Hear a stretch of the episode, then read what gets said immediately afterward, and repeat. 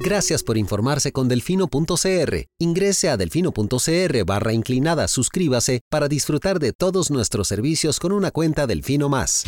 Delfino.cr ¿Cómo vamos a meter al ratón a cuidar el queso? Al presidente no le gusta, lo trata de chop suey. Ay, por favor, llamen a sus compañeros, están tomando café, bocadillos, felices de la vida. A mí también me quiere mucho la gente. Cuando están en contra, entonces somos personas que no tenemos necesidades. Cuando están en contra, somos unos corruptos.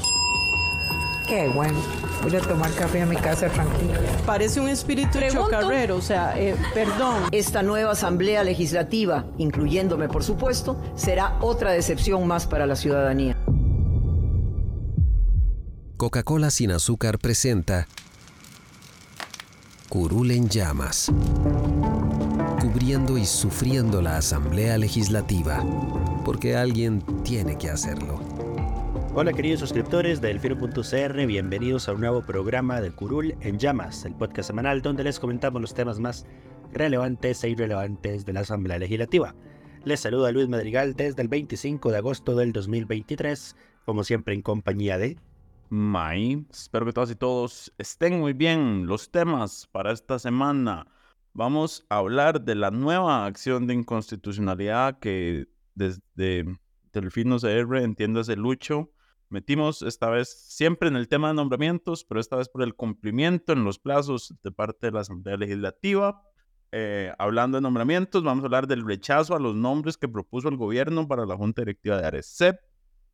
En la Comisión de Nombramientos, vamos a hablar del proyecto de reforma constitucional para incluir el derecho al Internet, no, el Internet como derecho fundamental, el cual casi, casi se muere, pero se salvó del último minuto así como el proyecto para salvar tiburones, que ese más bien estaba listo para votarse y se devolvió a comisión para recibir em, su entierro probablemente, así como de el, el caso de las contrataciones en SINART y sus primeras repercusiones en la Asamblea Legislativa.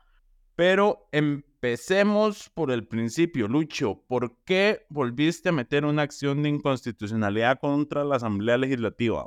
Bueno, el motivo real no lo puedo comentar, pero eh, resulta, y acontece, resulta y acontece que la constitución política de nuestro país establece, eh, bueno, siempre en realidad ha establecido un plazo específico, perentorio, dentro del cual la Asamblea Legislativa tiene que llenar las vacantes de la Corte Suprema de Justicia y de las magistraturas. El plazo era contado el número de sesiones en la versión original de la Constitución. Y en el año 2000 y algo, cuando era presidente don Mario Redondo Poveda, hoy alcalde de Cartago, eh, esa aprobó una reforma constitucional para variarlo a que la Asamblea iba a llenar las vacantes 30 días naturales después de generadas, o sea, de vencidos, digamos, los nombramientos, o 30 días después de que eh, la Corte le notificara a la Asamblea que había una vacante en alguna de las magistraturas. Pues bueno, resulta y acontece que a pesar de que la Constitución dice que son 30 días específicamente, la, Asamblea en general, todas prácticamente, creo que ninguna ha cumplido ese plazo, nunca, eh, pues bueno, tienen ahí concursos ya atrasados. ¿Qué es lo que ocurre? Que hay concursos de algunas salas que tienen dos años de espera, lo que francamente ya es, a ver, pasarse el plazo ya por sí es una violación, ¿verdad? Al texto de la Constitución. Pero pasarse dos años de ese plazo, pues ya es una cosa increíble, ¿verdad? Es una cosa inexcusable.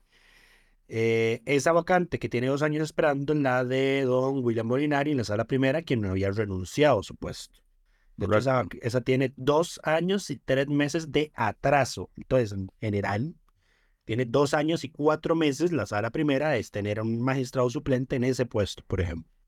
Correcto.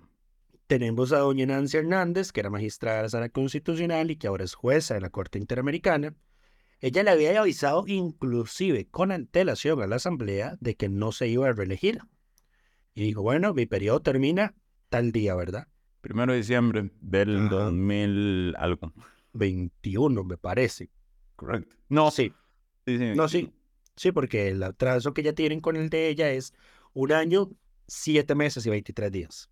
Correcto. De hecho, aquí paréntesis, este atraso eh, ni siquiera es responsabilidad única y exclusiva de la actual Asamblea Legislativa, porque este atraso lo heredan del anterior.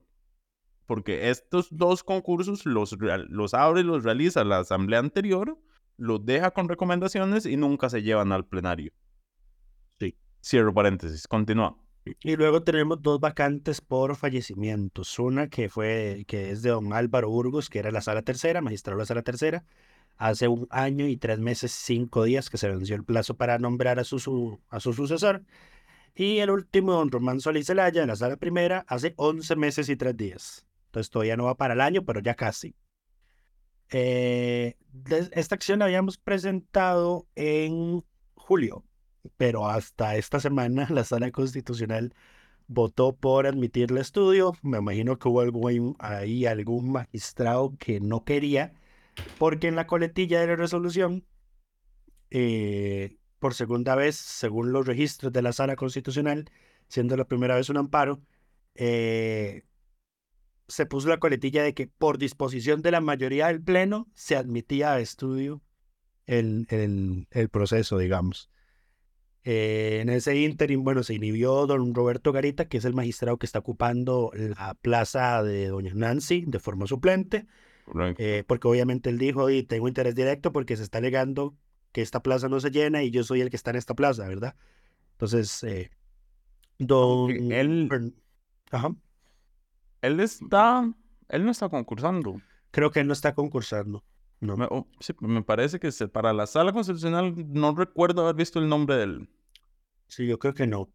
Bueno, en todo, todo caso aquí tengo las notas. Bueno, no, vos pusiste, adjuntaste en la nota el, los cuadros, digamos, de las evaluaciones. El, el detestable que veo es a Francis Porras, pero no veo a... Está en último lugar. A un José Roberto Garita. A Roberto Garita, perdón. Pues bueno, eh, don Fernando Castillo le aceptó la inhibitoria cuando un magistrado se inhibe y el presidente de la sala lo acepta. Eh, el presidente de la sala se lo notifica al presidente de la corte para que el presidente de la corte haga un sorteo del magistrado suplente que va a quedar nuevo. Eh, y a veces hay casos, como por ejemplo, usted no sé si recordarán el de las pensiones de lujo, donde se inhibía uno, realizaban el sorteo y el que quedaba en el sorteo se inhibía. Y fueron en esto y esto y esto. Llegamos hasta el absurdo, bueno, no es el absurdo, está previsto en la ley, de que se inhibieron todos los magistrados suplentes y entonces tuvo que resolver la sala constitucional, digamos, titular, que fue la primera en inhibirse. Pero bueno, no fue el caso, en este caso solo se inhibió uno. Eh, se le pidieron informes a don... Ah, perdón, para terminar esa parte, el don Alejandro Delgado Fight es el magistrado suplente que va a conocer, a, formar parte de la sala que va a conocer este tema. El presidente de la Corte, el presidente de la Asamblea y eh, obviamente la Procuraduría General de la República ahora tienen 15 días para pronunciarse sobre la acción. Mismo plazo hay para que cualquier persona interesada en el resultado de la acción se presente como coadyuvante activo o pasivo o sea, a favor o en contra. Em, y luego ahí esperar a que la sala resuelva, aunque yo me imagino que para el momento en el que resuelva, la asamblea ya va a haber hecho los nombramientos de los cuatro. Pero ¿cuál es el punto medular de lo que buscamos, busco con esta acción de inconstitucionalidad? A ver, May señala que el plazo de 30 días es irrazonable para la dinámica de lo que es entrevistar magistrados para una sala de la Corte Suprema de Justicia. Yo quisiera, tengo una pregunta, esto es una duda existencial. ¿Esos 30 días se pusieron en una reforma constitucional? Mm, no, es ¿Verdad? Correcto. Sí, pero, o sea, que en la sala la Sí, sí, pero la sala revisó y dijo 30 días y todo bien, no hay ninguna inconstitucionalidad en poner ese plazo. Puede ser que ahora podrían decir como es irracional. Es que antes... Nadie está obligado a lo imposible. Es que el plazo antes era 10 sesiones antes del vencimiento de un magistrado eh, y si era una reposición, era en ocho sesiones posteriores a la Sí, eso, eso, es irracional. Y a mí los 30 días me parecen irracionales también. Porque además encima son días naturales, ¿verdad? Exacto. Ahora, pero lo, que, pero lo que nosotros, bueno, lo que yo estaba alegando es, vamos a ver si fue la propia Asamblea Legislativa la que decidió autoimponerse un plazo de este tipo. Sí, sí, eso fue pues, nada en aquel momento. Ajá, es obligación de la Asamblea hacerlo respetar, así como respetan los plazos para objetar o no las ratificaciones de nombramiento que hace eh, el Poder Ejecutivo en juntas directivas eh, como ARECEP, Banco Central, etcétera, etcétera. Entonces, Correcto. Eh, lo, lo que estaba, lo que estaba mencionando es, bueno, sí, sí, si la Asamblea se autoimpuso ese plazo, pues es su obligación respetarlo. Claro. Correcto. Ahora, lo, lo que yo, lo que yo estaba diciendo es que lo que prácticamente en realidad buscamos con esta acción es... eh, Bueno, no, sí, que se mueva, pero también, obviamente, debido a esto, que ese plazo es irrazonable para la dinámica que lleva eh, generar concursos de este tipo en la asamblea, porque hay que publicarlos en la gaceta, hacer entrevistas, hacer a ver, a ver, a ver. recibir pa- pa- insumos. paréntesis. Déjame terminar la idea, déjame terminar la idea porque si no se me olvida. Lo que buscamos es, o lo que busco en realidad, el fondo real de esto es que la asamblea tiene que cambiar ese modelo de entrevista de magistrados. Debería dejar de hacer un concurso para cada expediente que se abra y en realidad generar algo como una especie de lista de elegibles que actualicen periódicamente. Para que en el momento entonces que se genere una vacante, ya tienen una lista de personas preentrevistadas, preseleccionadas, que ya investigaron, y entonces seleccionan de ahí dentro del plazo que dice la Constitución. Ya, Mm, Ahora sí. Lo que quiero decir es que en realidad la Asamblea no está obligada a hacer absolutamente nada de eso. Técnicamente. Técnicamente. Según señala la Constitución, bastaría que en el plenario se presenten los nombres y se escoja uno. Claro.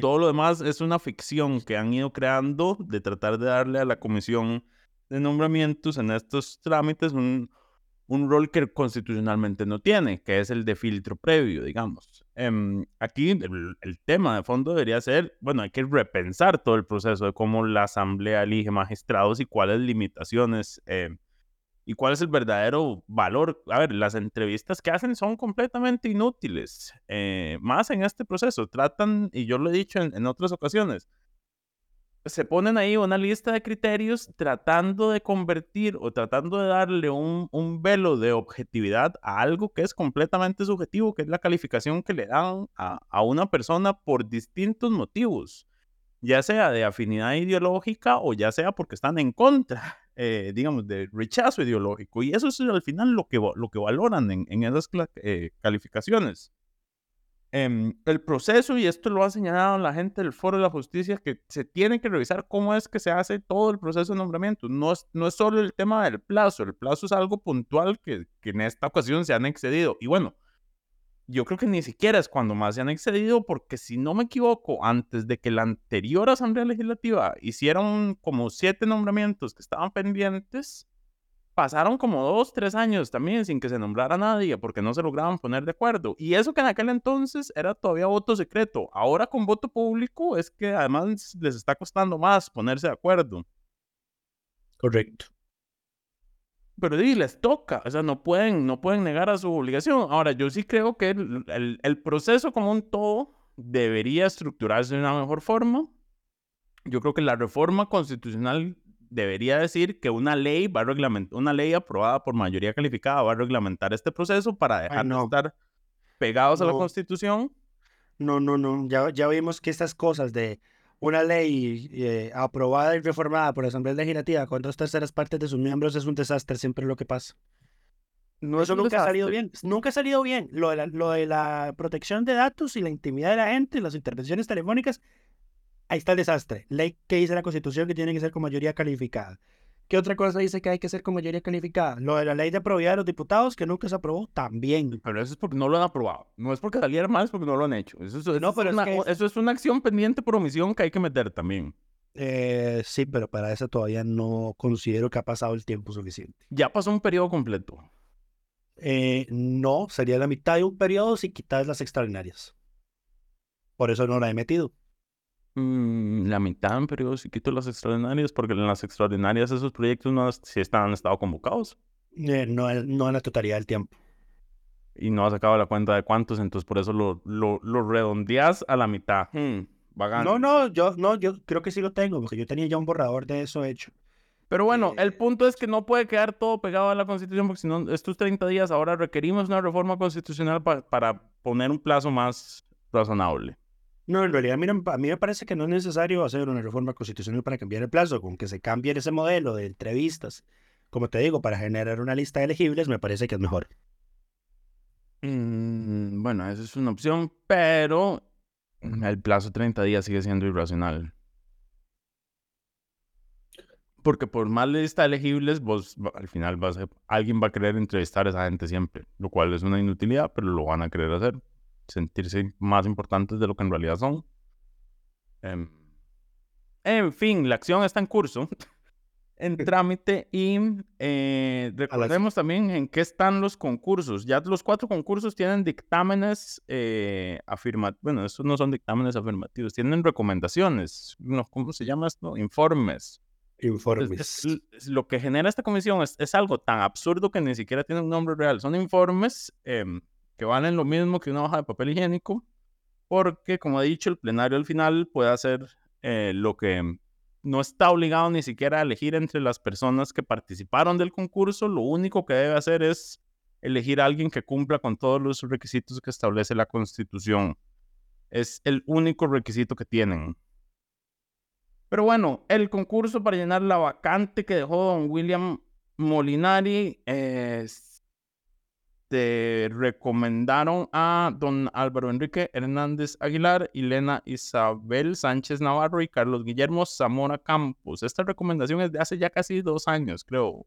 Año y medio tiene que ser, porque la, la, a ver, la comisión sí cierra en plazos razonables su trabajo, duran como tres meses. Pero en el plenario donde se pega todo pero nunca llega el informe al plenario, porque la realidad es que este informe nunca ha llegado al plenario. nunca se ha puesto en discusión. Igual con la sala, con la sala constitucional, donde la...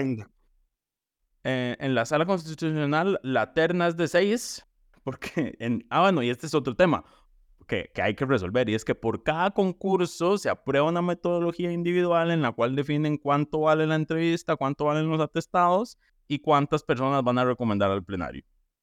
En ese caso, decidieron recomendar los tres hombres y las tres mujeres con mejores calificaciones y fue en orden de calificación doña Ingrid Hess Herrera, don Juan Fernández Argüello, Vilma Sánchez del Castillo, Ronald Salazar Navarro, Iliana Sánchez Navarro y Alexandra Alvarado Paniagua, si no me equivoco.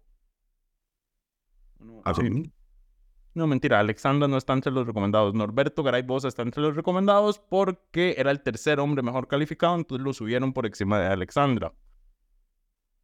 Lo cual pasa en, creo que en el otro de los concursos, donde la terna es de cuatro, no, es, no de tres ni de seis. En este caso eran los dos hombres y las dos mujeres mejores calificadas. Entonces entraron Patricia Vargas, Norberto Garay Bosa, William Serrano Babi y don Edwin Salas Durán. Este es el famoso concurso de del plagio, eso no fue plagio. No, usurpación. De la usurpación del voto de Gilbert Jiménez. exacto. De la usurpación del voto a Gilbert Jiménez que tuvo que corregir y que terminó metiendo a don William Serrano por encima de, creo que don Rafael Segura Bonilla, que era el que entraba.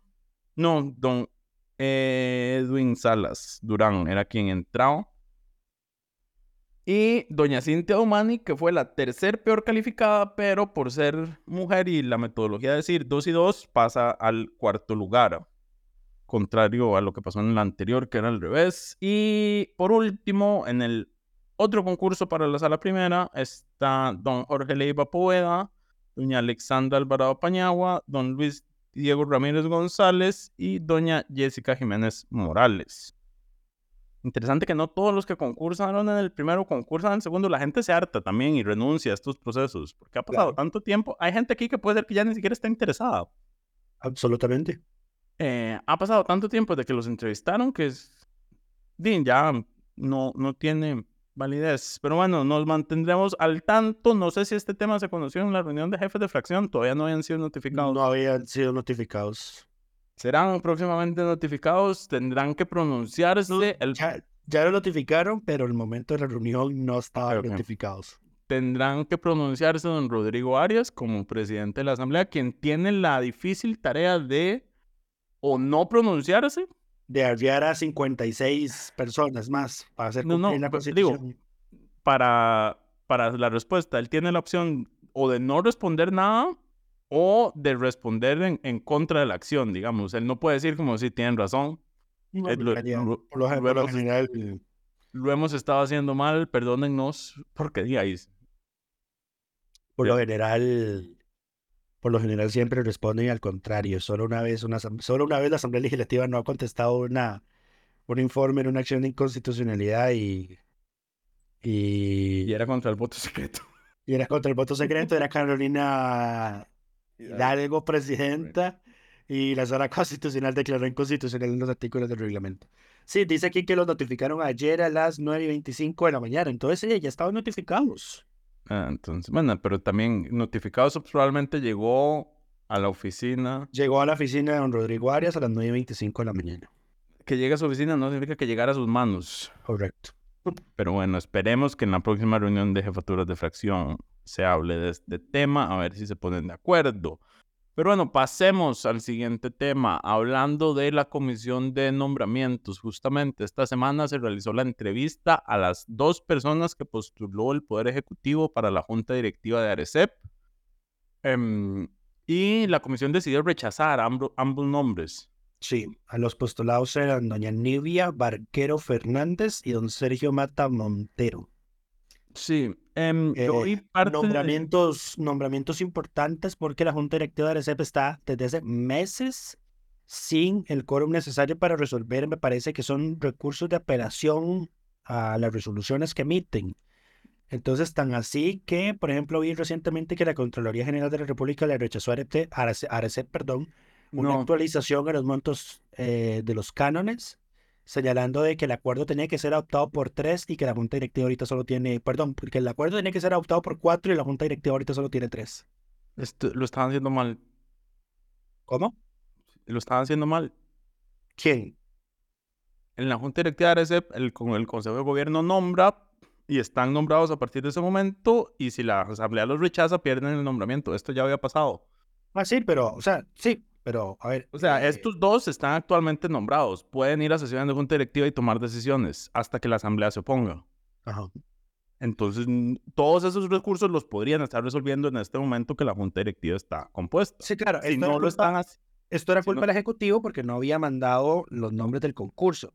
Ahora, aquí también tienen parte culpa la Sala Constitucional porque hay una persona que la Asamblea Legislativa rechazó con voto secreto y que eso está impugnado en la, eh, en la Sala Constitucional. De modo de que si la Sala declara que el procedimiento seguido fue cons- inconstitucional, técnicamente esa persona Lucho, es- eso, eso, eso no era designada magistrada. No, también hay un Arecep. Jesucristo. Tenemos Arecep, Banco Central y magistrados. Magistrados, ¿por qué? Ah, la, la El procedimiento decís. como tal, sí, el Ya, ya. como tal, sí. Ya, ya, ok, ok. Sí, no, no, Sí. no, llega, no he llegado, yo todavía no he llegado, no llegué al punto de, de tener que impugnar nombramientos magistrados. No, eso sería No. complicado. No, Tema sí sería sensible, Lucho, tema sensible. Sí, sí. Exacto. En, en Aunque más fin, de uno, aunque más de uno se merece, se lo merecía, digamos. pues sí. Ahora, ¿cuándo vence el, nom- el ¿cuándo vencen los 30 días de plazo para estos dos? Eh, ay, hueputica, creo que es a finales de... A ver, bueno, en realidad, a ver, esto entró el 10 de agosto y si son el 10 de septiembre, No, el 9 de septiembre. el 9 de Agosto tiene septiembre, 31 días. a ver, Agosto tiene 31 días, no tenés ni que revisarlo. Confía en mí. Eh, sí, tiene 31 días. 9 de septiembre cae sábado. Don Rodrigo lo programó para el 7. Según Uf, dijo ahí en jefaturas de fracción. para el 7. Sí, ¿por qué? Porque se le está jugando a que no lleguen y que queden nombrados, ¿ah? Eh, Porque recordemos que si no se vota, se vence el plazo y quedan los dos, entran los dos a la junta directiva. Bueno, siguen en la junta directiva porque ya están. bueno, eso no, bueno, creo que no, eso no ha llegado a pasar. Eso solo lo hizo el PAC, me parece, la última vez, pero ya. No, se ha no creo que no se ha vuelto a intentar hacer ese tipo de táctica. En fin, ahí veremos qué ocurre.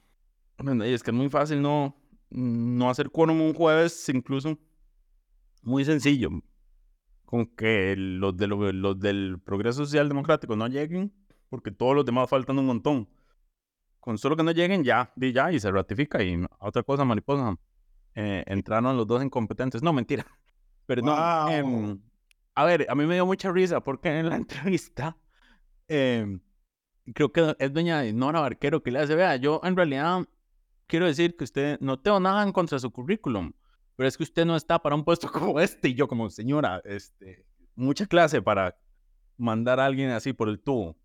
Em, es como nada en contra suyo ni contra su currículum, pero usted no, no, no tiene lo que se necesita para este puesto. Y ahora, viendo las entrevistas, ciertamente les hicieron preguntas técnicas que no, se, no sabían responder, em, cosas que, a ver, Alguien que, está, alguien, alguien que está esperando un puesto para el CEP debería tener un criterio al respecto.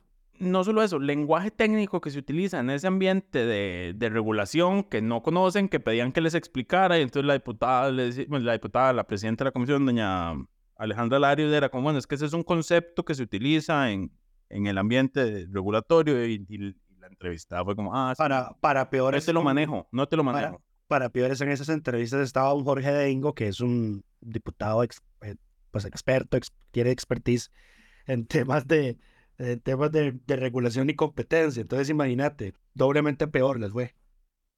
Pues sí. Em, y aquí el problema con ARECEP es que esto se queda eternamente en, loop, digamos, porque no es como existe. O sea, aquí seguirá el, Ejecutivo proponiendo nombres y la Asamblea rechazando a, a perpetuidad. O sea, podría seguir rechazando a perpetuidad hasta que llegue alguien competente.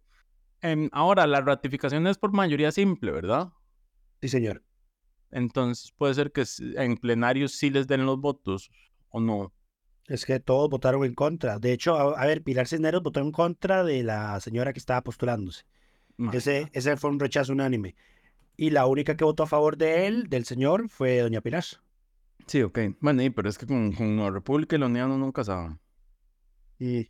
Pero bueno, pasemos, pasemos a otros temas. Eh, ¿Qué seguía? Eh, la reforma constitucional. Eh, hablando de quórum, de problemas con los quórums, eh, esta semana... de asistencia. Ah, sí, este, este problema, este, este problema, a mí esta semana correspondía a votar en primer debate de segunda legislatura la reforma constitucional para reconocer como derecho fundamental el acceso a las telecomunicaciones, a las tecnologías de la información y a las comunicaciones en todo el territorio nacional, propuesta de liberación nacional y varias fracciones. Creo que era un proyecto en realidad multipartidista del periodo pasado. Eh, expediente 22617 ya había pasado su primera legislatura, sus dos debates, el visto bueno en la sala constitucional. El Poder Ejecutivo lo objetó en el informe presidencial del 2 de mayo, junto con la reforma constitucional sobre el deporte y la recreación, solo que a diferencia de esa reforma, en esta, el oficialismo sí siguió, digamos, la línea, al menos mayoritariamente, del Ejecutivo y votó en contra de la reforma. ¿Qué fue lo que ocurrió? Que ese día que se estaba votando, eh, había 17 ausentes. Eh, entonces bastaron los seis votos. por el mínimo.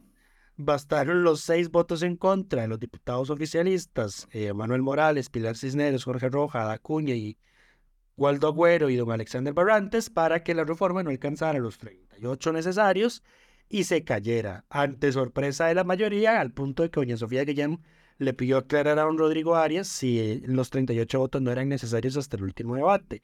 Don Rodrigo respondió que al ser debates de segunda legislatura, todos necesitaban 38 votos.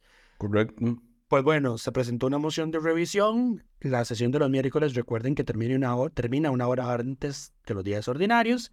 Así que declararon un recesito y a las 4 y 59. Don Rodrigo dijo, bueno, esta moción la dejamos para mañana antes de que se apruebe el acta y levantó.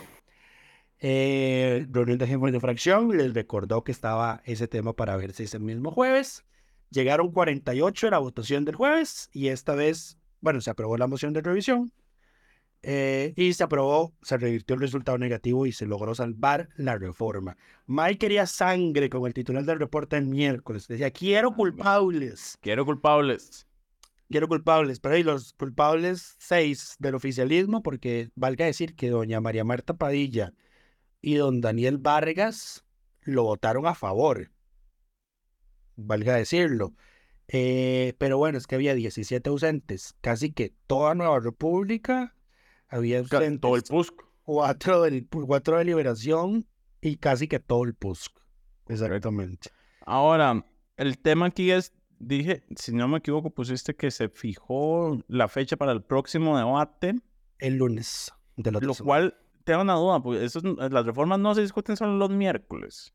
No, no, cuando ya, eh, digamos... Cuando ya está en el último trámite ya no importa. Correcto. No, y de hecho en ese caso no aplica eh, la norma que dice que son días separados. O sea, eh, vamos a ver, si se hubiese aprobado el primer debate el miércoles, el segundo debate se hubiese dado jueves. Claro, Ahí claro, no- porque no no hay había- cambio no se puede cambiar el texto. Ajá. Y el tercero se hubiera dado el lunes. Ahora quedó el primero jueves, que ya, ya se aprobó, el segundo queda el lunes y el tercero final queda martes. En- a ver, el, el- el día que existe entre primer y segundo debate en los proyectos normales y en las primeras legislaturas de las reformas constitucionales tienen que ver porque el, el texto final puede todavía ser modificado antes. O sea, tiene que Es- subirse el texto, el texto final, digamos. Sí, no, y en todo caso, sí, es, a ver, es una disposición constitucional precisamente para dar publicidad al texto final en caso de que se haya cambiado. Exacto. Pero, Pero en este caso el texto no cambia, porque ya el No. texto que está se, se va- ya no se le puede, ya no se puede modificar. Sí, no cambia y en todo caso las reformas constitucionales pues tienen un procedimiento especialísimo definido en la Constitución y ahí no se dispone que ese plazo del día de espera entre debates aplique, entonces por eso se hacen debates seguidos. Eh, bueno, veremos qué ocurre con el quórum lunes y martes, porque ya don Rodrigo les advirtió para los, para los dos debates que faltan, también se necesitan 38 votos y qué pereza francamente que estemos votación inicial rechazada, al día siguiente moción de revisión y aprobada de nuevo, ¿verdad? Bueno, esas cosas pasan. Ahora, la moción de revisión se prueba con mayoría simple, ¿verdad? requiere mayoría calificada. Sí, correcto. Ese siempre es el tema, porque recordemos, eh, pasó con el aquel préstamo del Teatro Nacional, Sí. que se le metió una moción de revisión y nunca más se volvió a llevar a debate. Eso quedó ahí, eso ya se archivó, yo creo, ya se le venció el plazo. Sí, ya se archivó. Vos hiciste la nota, si no me recuerdo. No, yo creo que dije que lo iba a hacer y no lo hice, si no me equivoco. Mm, bueno, aquí, aquí mismo te expusiste. Y digo, aquí pasó sin- sinceridad ante todo, digamos. No vamos a venir aquí a mentir y que después alguien busque la nota y me la, me la pida y yo, mm, mira ahora. Pero bueno, pasemos al siguiente tema. El proyecto que no se salvó, digo, sigue vivo, pero no se salvó de, de quedarse en plenario fue el No, le- proyecto Eso tiene un término, ¿cómo era? Le dieron la muerte, el funeral de lujo. funeral de honor. Funeral de lujo. Funeral de lujo, exacto. Ahora, eh, eso pasó, suave. Eso pasó el martes, si no mal recuerdo. Ya te digo, ajá, tiburones. El proyecto es el expediente 21.754 que el propósito es incluir la prohibición de pesca de aquellas especies declaradas bajo amenaza o en peligro de extinción por la Unión Internacional para la Conservación de la Naturaleza o aquellas que estén incluidas bajo los apéndices de la Convención sobre el Comercio Internacional de Especies Amenazadas de, flora y- de Fauna y Flora Silvestre, conocido como CITES. En fin, protección de los tiburones que estén en peligro de eh, o amenazados. Em, se presentó una moción que generó este malestar en el plenario porque no estaba anunciada, como que salió de repente y por debajo de alguien se la sacó debajo de la manga. El PUSC se la sacó por debajo de la manga. Ya previamente, antes de esa moción, se habían sacado de la manga una dispensa de trámites que tampoco había sido consensuada en jefaturas de fracción, lo que ya estaba teniendo molestos a los diputados del Frente Amplio. Eh, y bueno, sí, metieron esa moción de devolución a comisión sin plazo, lo que en la, en el, en el- en la jerga legislativa se le conoce como funeral de lujo, porque volver a comisión un proyecto sin plazo, aunque ya exista Ahora. la guillotina, aunque ya exista la guillotina, pues prácticamente es una sentencia, es una sentencia de muerte. Y Claro, ahora- le sumamos. Ajá, Sí, dale. recor- recordemos que esto, digamos, la presidencia de la comisión puede sacar eso en dos toques si le da la gana. Lo vimos la vez pasada con un proyecto que le devolvieron a Paola, si no me equivoco. Sí, que Er- Erwin fue el que pidió devolverlo y, Y el- y él, abierta- y él abiertamente dijo en plenario, fue súper descarado ese mae, porque él abiertamente dijo en plenario, es que, es que qué pereza que lo devolvamos sin plazo y luego salga rápido, o sea, ahí es donde queda evidenciado de que esa técnica en, en la Asamblea Legislativa lo que tiene como propósito es matar el proyecto al devolverlo a comisión, Correcto. solo que él fue demasiado el cinismo de, de reconocerlo así abierta y tácitamente. Llamémosle honestidad, por lo menos. Ay, honest- Eh, pero bueno, digamos, la comisión, porque es, el plazo de este proyecto, si no me equivoco, se ven ajá, en 2000 diciembre de 2023, claro. Tiene, Y son 80 días, 80 días en comisión más tiene un cuatro plazo meses- prorrogable.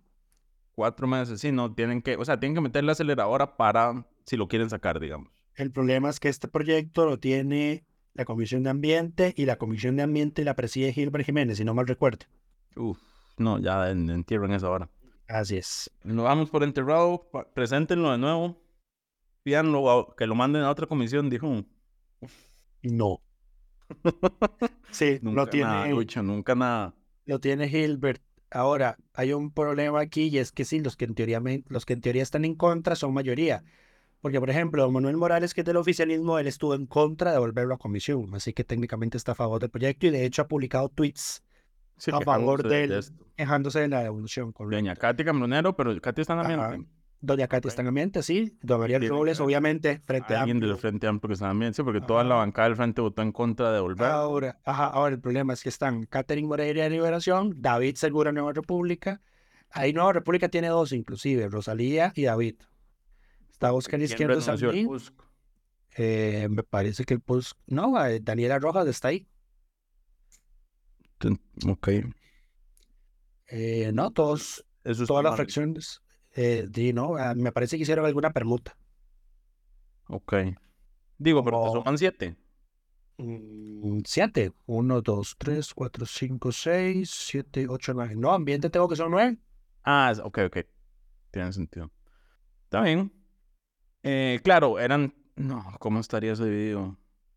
Eh, solo es que en lugar de haber dos del PUSC, hay uno de, hay uno del PUSC y dos de Nueva República. Sí, yo creo que hay un cambio recientemente. Alguien cambió ahí. Sí, sí. sí. Suele, suele, pasar, digamos. Ok, ok. Eh, pero bueno, el tema es, eh, eso va a morir ahí. Em, probablemente va, va, a costar sacarlo si, si, lo quieren entrar. Ahora, el problema a fondo aquí es el, el tema de, a ver, aprovechar la técnica legislativa, pero después se quejan cuando otros la usan. Que es que esto se hace para no tener que quedar de que voté en contra del proyecto propiamente. Nada más voté a favor de devolverlo a la comisión, que no es lo mismo. Tratan de escudarse en eso para que no salgan en el grafiquito de votación que votaron en contra de un proyecto que quiere proteger a los tiburones. Ahora, yo no entiendo cuáles son los argumentos en contra porque ni siquiera, digamos, porque, bueno, había en el plenario estaban diciendo que es que hay especies de que alguien dijo, no sé si fue el, el, impresentable Alexander Barrantes o quién, que no todas las especies de tiburones están eh, en peligro. Y yo nada más pensaba, este señor ni siquiera se leyó el proyecto, porque lo que queda protegido son las que están en peligro, digamos. A las otras no, no, no quedan dentro de la cobertura del proyecto. Entonces es que ni argumentar pueden. Pero bueno, em, también ya vimos recientemente que con las, la investigación, comillas, comillas, de pesca de arrastre que se está haciendo, ya estaban barcos metidos en zonas protegidas. Em, así que como que el, ambientalmente, el ambiente no es prioridad, al menos los mares son prioridad de este ejecutivo. Que también quieren explotar gas natural. Y de este gobierno y de esta asamblea en general, porque a ver, todo Liberación votó a favor de devolver esto a, a, comisión. Sí. Exacto. Las, los únicos que, no, no, llegaron, o sea, que no estaban, fue Rodrigo Arias, Andrea Álvarez y Montserrat Ruiz. Todos los demás votaron a favor de devolverlo a comisión, lo cual suena que aquí tuvo que haber algún acuerdo entre el PUSC y Liberación y el, el PUSC operando como oficialismo, digamos, que es un nuevo modus operandi. Sí, ya vamos, ya vamos a entrar a ese tema. Hablando, hablando de eso, ya, ya, ya. Bueno, sí, dale, porque no está dentro de los temas, pero entonces dale. No, es el, PUSC, el PUSC como es cero oficialismo. Es que, es que el PUSC, es, es que hablando del PUSC, esta movida la hacen por tercera vez, o sea, con cosas que no avisan. El Frente Amplio acusa al PUSC de haber metido una moción que no era de consenso en el proyecto de apoyo a los taxistas por la crisis económica, social y sanitaria por la pandemia COVID-19 que en síntesis es un proyecto que le permite a los taxistas transportar mascotas, medicamentos, eh, tener publicidad en los taxis, les da una condonación de multas, intereses y sanciones en la caja y establecer la obligación del CTP de desarrollar, operar y dar publicidad a una aplicación como la de Uber, pero para taxis rojos. Ahí ya es resumir todo lo que es el proyecto prácticamente, más un canon de, más una reducción en el canon del 25% que pagan al CTP. Ahora sí, eso era todo. Eh, el PUSC, la diputada María Marta Carballo, mete una moción sorpresiva, que no se de último minuto. consensuada, sí, donde se vuela prácticamente casi que todo eso. Quita lo de la condonación, quita el descuento del 25%, quita lo de la aplicación del CTP y la mayoría del plenario, por diferencia de un voto, porque si hubiese quedado empate, la moción hubiese sido rechazada, eh, si se repetía el, empate en una segunda ocasión, el plenario aprobó esa moción y cambiaron el texto. Y doña María Marta Garballo lo que justificó fue que si esos cambios no se hacían, el Ejecutivo iba a vetar el proyecto de ley. Lo que generó sorpresa para todos porque era una diputada del PUSC la que estaba anunciando que el Ejecutivo iba a vetar un proyecto. Ni siquiera, ni, ni, ni Natalia Díaz, ni Casa Presidencial, ni los diputados de gobierno habían dicho que el Ejecutivo tenía la intención de vetar ese proyecto. Fue una diputada del PUSC, imagínate. Es la nueva voz del Partido Progreso Social Democrático. Sí, más bien de hecho yo me pasé un poquito con el titular de hoy porque eh, puse gobierno de la República, PUSC y PLP. Francamente hubiese puesto fracciones oficialistas, niegan, de, descuento taxistas. Eh, bueno, y como ahí quedaron varias mociones, porque además este proyecto ya había sido aprobado en primer debate, lo que hicieron fue retrotraerlo. Y la lógica de la retrotracción es que los cambios que se aprueben sean de consenso. Entonces aquí vimos una semana el PUSC rompiendo prácticamente todas las convenciones de, negociación política en la Asamblea Legislativa. Eh, al final aprobaron una moción para dejar el proyecto de lado por ese día porque ya había demasiado la crispación y fue una diferencia tan poca, digamos, la, con la que se aprobó esa moción que vamos a ver qué ocurre posteriormente acuerdan dejar ahí el tema y cierran, eh, pasan al siguiente tema, que era justamente la moción de tiburones. Sí. Correcto, y pasa lo mismo, pasa lo que pasó, ¿verdad? Sale, llega el PUS con mala fe y entonces el, Frente Amplio sale a decir, no nos pidan más buena fe. Y es como, bueno, Pues sí, tienen razón. Pues hace rato debieron haberse dado cuenta, queridos, pero bueno. Em, en fin, em, pasemos al último tema y tiene que ver con las contrataciones de las cuestionadas contrataciones de SINART.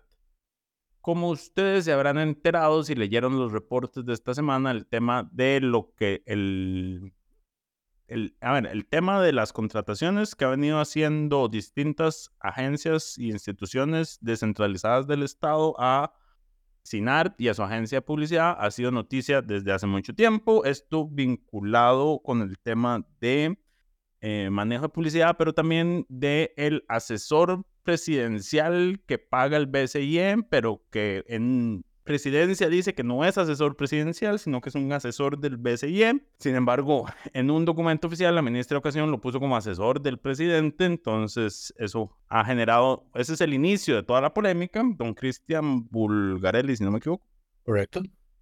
Entonces, todo este tema del asesor y de las contrataciones de Senar llegó por fin, o no, reventó por fin en el plenario. Eh, me parece que el Frente Amplio ya había señalado algunas manifestaciones sobre este tema, principalmente cuando se dan cuenta de, este tema de que la ministra de Educación lo nombra en una reunión que se realizó como asesor del presidente específicamente. Eh, esto hace que llamen al presidente ejecutivo del SINART, cuyo nombre se me escapa en este momento. Fernando Sandí gracias a la Comisión de Ingreso y Gasto, donde él, bueno, donde queda esto en evidencia y volvió esta semana y eh, ya dijo que se han suspendido las contrataciones de este señor por ese tema, porque hay una prohibición de contratar asesores presidenciales en ese tipo de cosas. Había. Había al momento en que se inició la contratación de este señor, exacto, porque la derogaron, pero fue posterior. Nada raro este gobierno. Eh, darse cuenta después. Y bueno, pero entonces se suspendió, pero el punto es que el tema de Sinat, Bulgarelli ha estado dando vueltas, ya llegó al plenario y el diputado eh, don Horacio Alvarado Bogantes, si no me equivoco, eh, de Unidad Social Cristiana, salió el martes, si no me equivoco, no, el miércoles, salió el miércoles a anunciar que su fracción estaba solicitando a la Contraloría General de la República que se realice una investigación sobre este tema. Eh, según el oficio, y aquí paréntesis, hay que recordar que el, la Contraloría General de la República es un órgano eh, asesor de la Asamblea Legislativa y como tal está obligado a realizar las investigaciones digamos, las que ya realiza por su cuenta, pero también aquellas que le pida la Asamblea Legislativa, ya sea alguno de sus órganos. Bueno, sí, presente la ciudadanía. Eh, alguno de sus órganos o cinco diputados, cinco congresistas.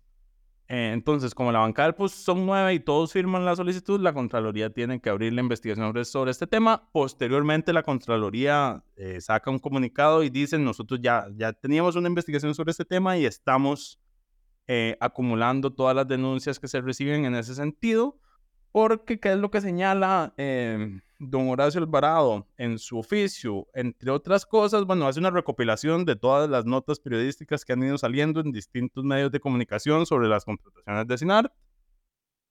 Em, pero él señala que eh, de lo que han podido revisar y de lo que han podido ver, aparentemente se están saltando algunos de los requerimientos que establece la ley, principalmente en el tema de idoneidad del ente público. Y aquí hay un un tema que yo creo que en algún momento la asamblea anterior, y si no me equivoco era Pablo Heriberto, justamente el PUS quería cerrar, y es que la ley de contratación tiene un portillo que dice que la contratación entre instituciones públicas eh, se puede hacer de forma directa bajo ciertas condiciones. Esas condiciones incluyen que lo que usted contrate, o sea, que digamos, yo contrato a SINAR, SINAR tiene que hacer un porcentaje mínimo de las cosas que le estoy contratando y no puede subcontratarlas, porque entonces no tiene sentido que yo contrate a, esa institución pública. Y en ese aspecto es donde don Horacio Alvarado dice que no se está cumpliendo porque el SINAR está subcontratando más de lo que debería y que entonces por ahí hay o puede haber irregularidades, em, entre otras muchas otras cosas que señala. Comentarios, Lucho, que ya hablé mucho. Eh, no, no tengo nada que comentar. A mí el tema del cine francamente me aburre. Pero bueno, ahora quieren crear una comisión especial investigadora y, veremos qué ocurre. Correcto. Ahora yo, y, a ver, le vamos a dar el reconocimiento de congresista de la semana a don Horacio Alvarado, justamente porque en el momento en que salió el oficio y salió, digamos, la noticia, yo lo primero que pensé fue, bueno, por fin alguien, en lugar de pedir que se abra una nueva comisión de show político que no va a llegar a nada, le pidió al ente, o sea, hizo lo correcto, que es revisar la información, recopilar la información y mandársela a un ente competente para que haga lo que tenga que hacer. Digamos, el procedimiento escogido por el diputado me parece la, forma más correcta de proceder en este sentido, más porque di, la Asamblea aquí tiene poco, o sea, ¿qué, ¿qué sacaríamos de una comisión de esto? Yo he defendido las comisiones de investigación en el pasado porque siempre digo que pueden generar proyectos de ley, que, que cierren portillos y demás, pero al final nunca lo hacen. No terminan realizando propuestas y los informes terminan siendo nada más eh, condenas mediáticas y ya. Es todo un problema. Y a ver, si valen las investigaciones. A ver, por ejemplo, lo que mm, admite el presidente ejecutivo de SINAR de esta semana de que se le dejó de pagar al señor Bulgarelli porque tienen que revisar si la contratación era legal o no, es resultado del trabajo en una comisión, pero era en la comisión de ingreso y gasto, digamos, no hacía falta crear una nueva comisión para hacer ese tipo de control em, en ese tema. Em, en fin, el reconocimiento al, al, diputado por seguir el procedimiento. Creo que es su primera vez como diputado de la semana, así que felicidades. Eh, y bueno, estamos contra el tiempo, así que nos quedan con algún temita por abordar? Eh, no, esta semana no hubo proyectos interesantes. Eh, realmente. Eh, a ver, ¿dónde está Doña Gloria? Presentaron como 15 y yo todos los reviso y siempre pienso, ¿se puede o no se puede hacer una nota de esto? Em, algunos relevantes, digamos, o sea, cosas puntuales, cosas puntuales, cosas puntuales que, que van a ir en el correo que enviamos a todas las personas suscriptoras que reciben los correos de los sábados. Eh, con los resúmenes de qué pasó esta semana. Pero son reformas puntuales. Doña Katia eh, Cambronero presentó una para cambiar, eh, quitarle la discrecionalidad al Ejecutivo en el tema de la canasta básica tributaria. don Manuel Morales presentó uno para, em, ¿cómo se llamaba? Que el, el SINAC pueda hacer inversiones pueda generar recursos a través de futuros dividendos, si no me equivoco. Es como que yo le digo a usted, yo voy a generar tanto en entradas en los próximos cinco años, deme la plata ya para invertirlo y usted se deja eso, más o menos. Son instrumentos financieros para poder financiarse mejor. Ah. Hay un nombre técnico para eso que estoy olvidando en este momento. En fin, yo creo que eso es todo por esta semana. Esperamos que todas y todos estén muy bien y nos escuchamos de hoy en ocho. Coca-Cola sin azúcar presentó Curul en llamas, cubriendo y sufriendo la Asamblea Legislativa, porque alguien tiene que hacerlo.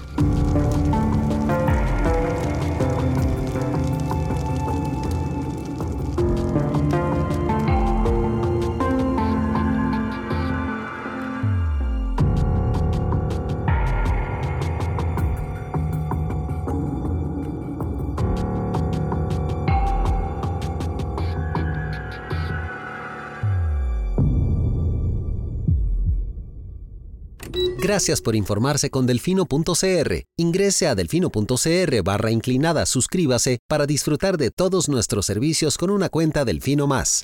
Delfino.cr